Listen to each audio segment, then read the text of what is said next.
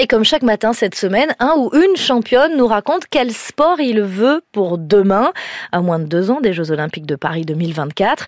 La joueuse de tennis Alizé Cornet, elle, a publié son premier roman, La valse des jours chez Flammarion cette année. Elle prépare trois autres livres. Sa reconversion est toute trouvée, alors elle souhaite aider les sportifs de haut niveau à trouver eux aussi leur voie. Mon idée pour la reconversion, c'est que hum, même si on est complètement investi à 100% dans notre sport, on peut quand même euh, commencer à se projeter un petit peu sur l'avenir. Euh, déjà, se poser les questions euh, de base qui sont quelles sont mes passions à part, à part mon sport? Comment je me vois dans 10 ans, par exemple? Qu'est-ce qui me ferait me lever tous les matins? Et puis finalement, en parler un petit peu à son entourage. Moi, c'est aussi ça qui m'a permis d'avancer. même ne pas hésiter à aller voir un psy qui peut nous aider, nous accompagner dans cette démarche-là. mais je pense que l'entourage a un rôle très important pour désacraliser un petit peu euh, cette après-carrière, pour aider l'athlète finalement à se trouver, parce qu'en fait c'est ça un petit peu la reconversion, c'est se perdre et se retrouver. Et il n'y a pas de tabou, on peut être sportif et euh, devenir euh, romancière Bien sûr, mais en fait je pense qu'il ne faut pas se mettre de, limites, c'est en fonction de, de ce qu'on aime faire, comment on a envie de se challenger au quotidien.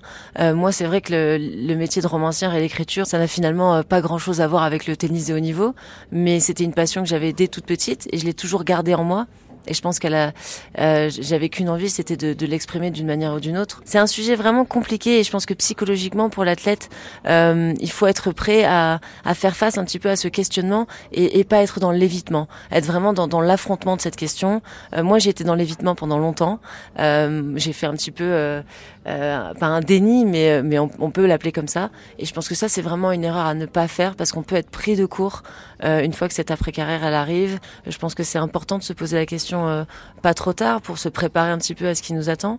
Euh, le vide abyssal que laisse finalement euh, la fin d'une carrière et, quand on est dénoué de, dénué de, routine, qu'on n'a plus vraiment ce, quotidien qui est huilé du matin au soir, il faut se trouver d'autres passions, d'autres centres d'intérêt. Donc en fait, mon message c'est qu'il est jamais trop tôt finalement pour y penser, pour se projeter et se préparer mentalement finalement à ce changement de vie qui arrive très tôt pour nous vers la trentaine. Voilà, moi je suis contente, c'est fait. Mais c'est vrai que pendant un moment, j'ai été un peu effrayée par cette reconversion. Demain le sport avec la joueuse française de tennis, Alizé Cornet et Fabrice Rigobert, c'est à réécouter sur l'application Radio France.